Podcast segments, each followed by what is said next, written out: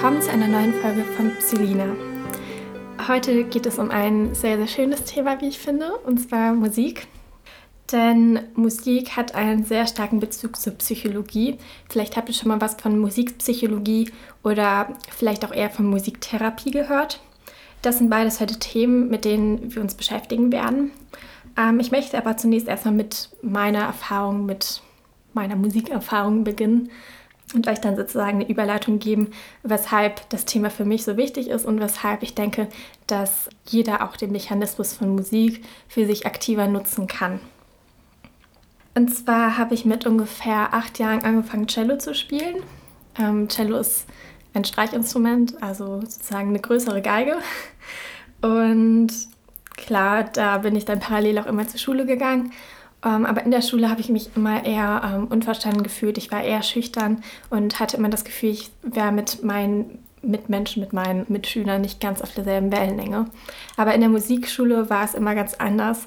Das hatte damit auch zu tun, dass ich dann auch im Orchester gespielt habe und dann dadurch gelernt habe, mit Leuten auch nonverbal zu interagieren. Das hat meine sozialen Kompetenzen noch so ein bisschen gestärkt und auch einfach dass man sowas Schönes wie die Musik miteinander geteilt hat und jeder irgendwie seine eigenen Erfahrungen damit gemacht hat. Das hat uns irgendwie total verbunden und ich habe mich da einfach wie ich selber gefühlt und ich hatte die Möglichkeit, meine Emotionen in der Musik auszudrücken, vor allen Dingen, wenn man mit anderen zusammengespielt hat in Ensembles, also ähm, sei, sei es jetzt im Duo oder wenn man zum Beispiel mit drei oder vier Leuten zusammenspielt oder eben im äh, Orchester.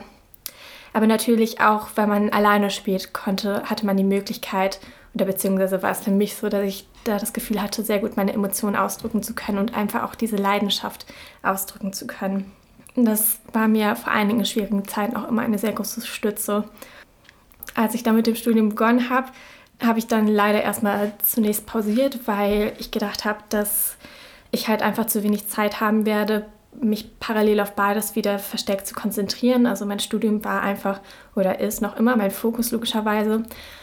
Aber es hat mir einfach so stark gefehlt, dass ich dann mich dazu entschieden habe, wieder anzufangen, Cello zu spielen. Also ich habe mir dann Cello gemietet und dann hat es sich aber herausgestellt, dass ich dann leider doch nicht so viel geübt habe oder Cello gespielt habe, wie ich zuvor gedacht hatte, dass ich dann es machen werde.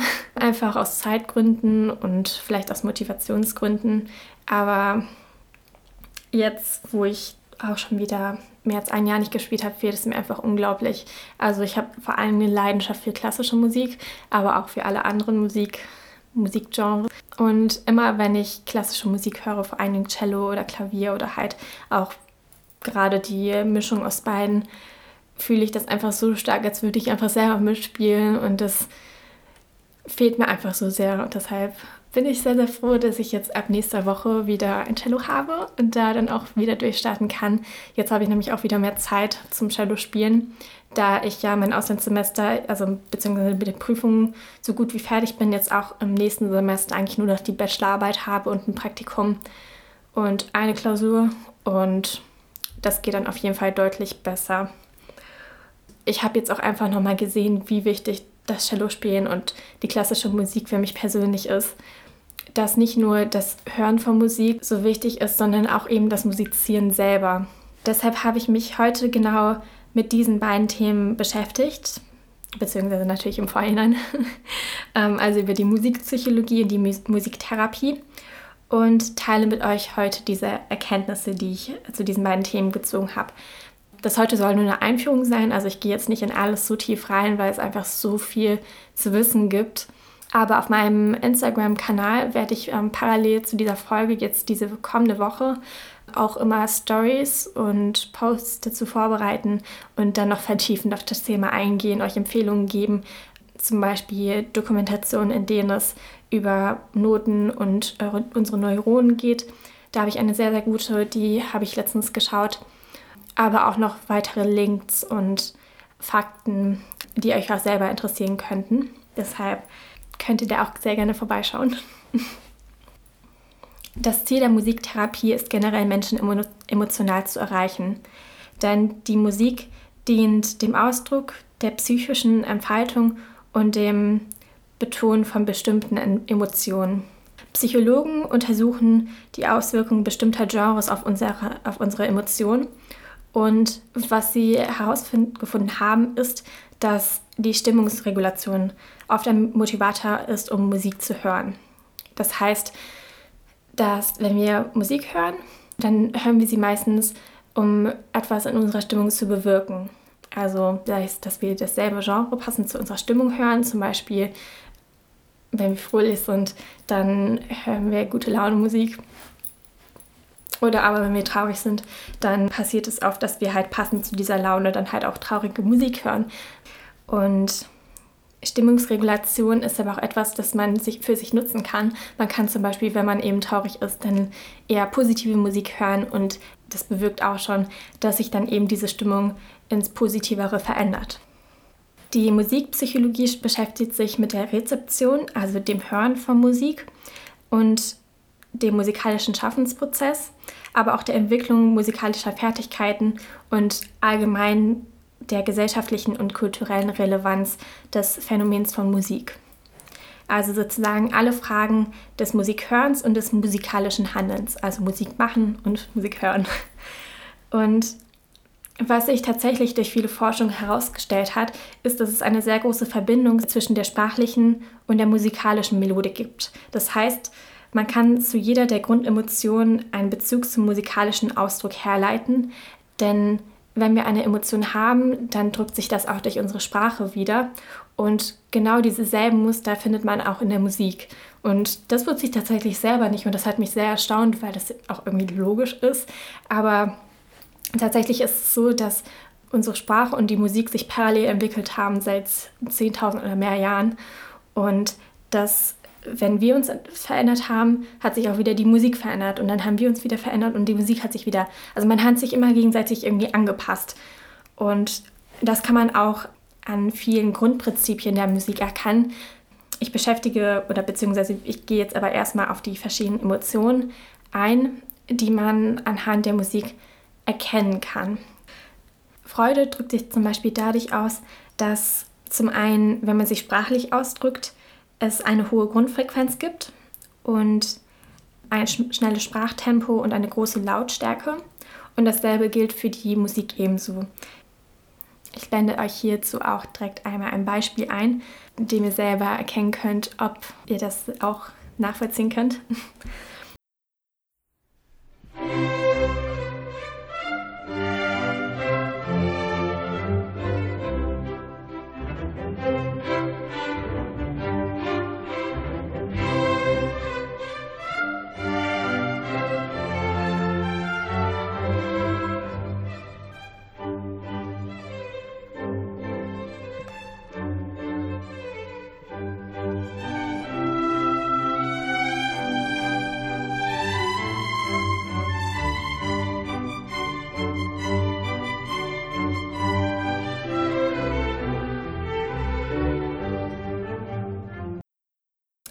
Und für Trauer gilt zum Beispiel, dass es ein fallendes Intervall gibt. Das heißt, es ist nicht so eine sprunghafte Melodik, es gibt eine geringere Lautstärke und es gibt einen durchgängigen gleichförmigen Rhythmus.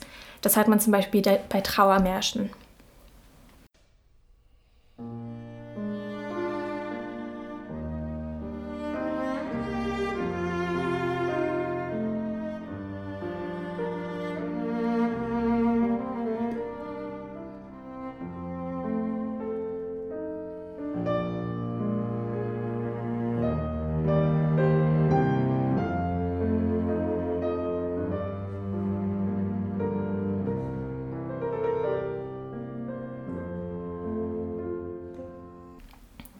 Und Furcht zeichnet sich zum Beispiel dadurch aus, dass es dissonante Intervalle gibt. Dissonant heißt, dass etwas nicht harmonisch klingt. Das klingt eher unpassend. Und dieser befremdliche Missklang, der wird dazu verwendet, um Furcht auszulösen.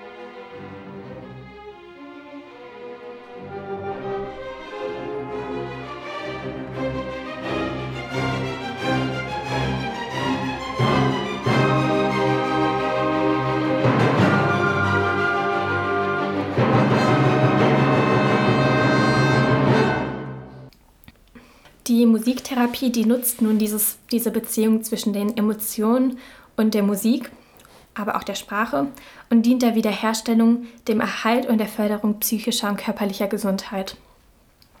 Es gibt zum Beispiel ganz viele verschiedene Anwendungsbereiche, beispielsweise in der Kinder- und Jugendpsychiatrie kann Musiktherapie für Entwicklungsstörungen, für Störungen des Sozialverhaltens, ADHS, Angststörungen und Depressionen verwendet werden. Außerdem wird, es, wird sie in der Rehabilitation, Rehabilitation und Prävention angewendet für Frühgeborene, Schwer- und Mehrfachbehinderungen. Zum Beispiel für Frühgeborene wird dann klassische Musik in diese, nennt man das Brutkästen? Ich weiß es nicht. Aber ihr habt das bestimmt selber schon mal gesehen, dass die Babys dann halt in so Kästen sind, wo es schön, schön warm ist denke ich. Jedenfalls wird dann dort klassische Musik eingeblendet, sodass dann eben der Herzschlag dieser Babys gleichmäßiger wird durch die Musik. Außerdem, was jetzt in Bezug auf Psychologie noch wichtig ist, ist, dass man Musiktherapie eben auch in der Psychiatrie und in der psychosomatischen Medizin anwenden kann. In der Psychiatrie kann man, wird es zum Beispiel bei Borderline-Patienten, ähm, bei Patienten mit Psychosen oder Depressionen angewandt und in der psychosomatischen Medizin eben bei Essstörungen, Angststörungen, Somatisierungsstörungen und chronischen Schmerzen. Und auch in der Ger Geriatrie, Geriatrie, also mit alten Menschen, wird Musiktherapie häufig, oder ich glaube, das ist sogar einer der häufigsten äh, Anwendungsbereiche. Meine Mutter arbeitet zum Beispiel im Seniorenheim und hört auch oft mit Patienten Musik. Und da ist es eben so, dass selbst Menschen, die Demenz haben und die beispielsweise sich selber nicht mehr gut ausdrücken können, sich trotzdem an Musik aus ihrer Kindheit, aus ihrer Jugend erinnern und diese dann eben genießen. Und das wirkt halt dann auch therapeutisch für diese, für diese Altersgruppen. Und auch in der Sterbebegleitung wird Musiktherapie angewandt. Es gibt zwei verschiedene Gruppen von Musiktherapie. Da bin ich ja vorhin auch kurz schon mal drauf angegangen. Und zwar die rezeptive, das heißt, dass man sich auf das Hören spezialisiert bei dieser Form. Und zwar wirkt sie therapeutisch durch das Hören bestimmter bereits fertiger Musikstücke. Also ein Therapeut spielt zum Beispiel etwas vor, man kann sich aber auch eine Musikaufnahme anhören. Und das dient meist zur Entspannung und Selbstwahrnehmung. Die andere Form ist die aktive Musiktherapie. Da geht es um musiktherapeutische Improvisation. Also der Therapeut und der Patient, die spielen gemeinsam und es geht hierbei um die nonverbale Kommunikation zwischen diesen beiden. Und es ist vom Patienten keine musikalische Vorbildung benötigt und man kann zum Beispiel singen, man kann Schlaginstrumente spielen oder aber auch Klavier. Und dabei ist eben nichts vorgegeben. Also man improvisiert einfach und versucht die Emotion oder sich selber einfach auszudrücken oder das, worauf man eben gerade Lust hat. Der Mechanismus, der eben dahinter steckt, hinter der Musiktherapie, vor allen Dingen eben hinter der aktiven Musiktherapie, ist, dass der Patient seine Gefühle über seine Stimme oder den Klang und die Rhythmik verschiedener Instrumente mitteilt. Und dabei geht es vor allem um Gefühle, die im Laufe der Entwicklung verloren gingen, die dann eben wieder erlebbar werden. Und dadurch werden dann eigene Kommunikations- und Verhaltensmuster wieder hörbar und Ängste, Konflikte oder Blockierungen werden durch die Musik dann ausgelöst. Und sehr wichtig ist, dass dann dadurch eben die Selbstwahrnehmung gefördert wird. Das heißt, man sollte nicht im aktiven Trauma sein, sondern schon weiter, weil sonst wird es sehr schwierig, dann überhaupt damit dann zu konfrontieren. Dadurch wird dann eben ein Entwicklungsprozess angestoßen. Der führt dann dazu, dass man ein Verständnis für die Krankheitssymptome und für die Bewältigung des zugrunde liegenden Konflikts erreichen soll. Und gleichzeitig wird soziale Kompetenz gestärkt durch die Interaktion mit dem Therapeuten. So eine musiktherapeutische Sitzung hat an sich kein festes Muster, sondern folgt den Bedürfnissen des Patienten. Man kann es zum Beispiel in Einzelsitzungen, aber auch in Gruppensitzungen durchführen. Und wichtig ist, dass am Anfang, also der Hauptteil der Musiktherapie ist eben dieses Musizieren oder dieses Musikhören. Und dann am Ende einer Sitzung werden die erlebten Emotionen mit dem Therapeuten besprochen und ausgewertet. Das ist ganz, ganz wichtig, dass man das dann nochmal reflektiert und dann auch mit dem Therapeuten dann nochmal tiefer geht und schaut, was jetzt war. Der Therapeut hilft dir dann auch beim Deuten. Warum es nun auch für euch wichtig sein kann, mehr Musik zu machen, also selber zu musizieren, aber auch mehr Musik auch aktiv nochmal zu hören, sind eben diese Mechanismen beziehungsweise die positiven Folgen, die hinter dem Ganzen stecken. Also für das Musikhören, die Entspannung und auch die Gefühlsregulation sind jetzt zwei Punkte. Und für das aktive Musizieren vor allen Dingen auch die soziale Interaktion mit anderen, wenn man mit anderen musiziert. Aber auch, dass man ein mehr Verbundenheit zu seinen eigenen Gefühlen bekommt, dass man sich selber dadurch ausdrücken kann. Und was man dann auch selber zum Beispiel machen kann, ist, dass, sofern man jetzt nicht selber wirklich starke Traumata oder psychische Störungen hat, dann ist natürlich eine richtige Musiktherapie zu empfehlen oder eine generelle Therapie. Aber für gesunde Menschen kann es trotzdem sehr vorteilhaft sein, wenn man nach dem Musizieren oder nach dem Musikhören auch nochmal so eine Reflexionsphase einsetzt und dann schaut, was dieses Stück in mir ausgelöst hat und wo diese Emotionen herkommen. Meistens auch einfach äh, Assoziationen oder Emotionen, die durch das Stück selber ausgelöst werden. Aber manchmal kommt von einem selber auch mehr. Und deshalb ist es, kann es auch vorteilhaft sein, selber dann nochmal zu reflektieren und zu schauen, welche Zusammenhänge es da gibt. Ich finde das Thema Musiktherapie und Musik an sich wirklich sehr, sehr, sehr wichtig und sehr schön, weil Musik etwas ist, was jeder kennt und eigentlich jeder auch genießt, jeder für sich auf seine eigene Art und Weise. Aber gerade diese therapeutische Wirkung, die Musik hat, und ich habe ja jetzt nur ein paar wenige aufgezählt, aber da gibt es noch so viel mehr. Gerade das hat mich auch selber damit noch mehr beschäftigen lassen. Und ich kann mir auch sehr gut vorstellen, dass ich selber auch vielleicht das zukünftig langfristig verbinde. Also wie gesagt, ich spiele ja Cello, beziehungsweise werde jetzt wieder mehr Cello spielen, dass ich vielleicht auch tatsächlich selber Musiktherapeutin werde und dann diese beiden Leidenschaften damit dann integrieren kann, also Psychologie und Musik. Aber mal schauen, was die Zukunft so hergibt. Aber das fände ich eine sehr gute Möglichkeit. Und wenn ihr mir auf Instagram folgt, dann habt ihr vielleicht auch schon mitbekommen, dass ich jetzt regelmäßig immer mal wieder selber mit euch Musik teile, die mir sehr gefällt. Also der Fokus liegt dabei auf klassischer Musik, vor allen Dingen eben Cello.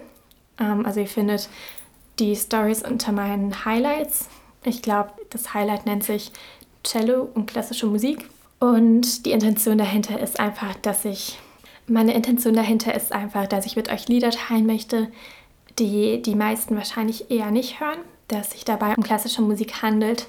Und das paare ich dann oft mit Naturvideos oder Bildern eben von der Natur, weil ich denke, das passt sehr gut zusammen. Ich finde, das hat eine sehr beruhigende Wirkung, nicht nur auf mich, sondern auch auf alle anderen.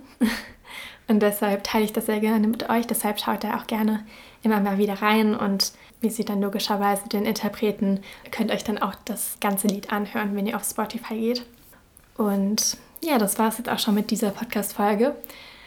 Und wie gesagt, wenn ihr euch tiefer auch für das Thema beschäftigt, dann, dann schaut auch diese Woche einfach meinem Instagram-Kanal nach. Wie gesagt, ich lade Stories und auch Posts passend zu dem Thema Musiktherapie und Musik generell hoch. Und dann wünsche ich euch noch einen wunderschönen Tag und wir hören uns beim nächsten Mal. Ciao!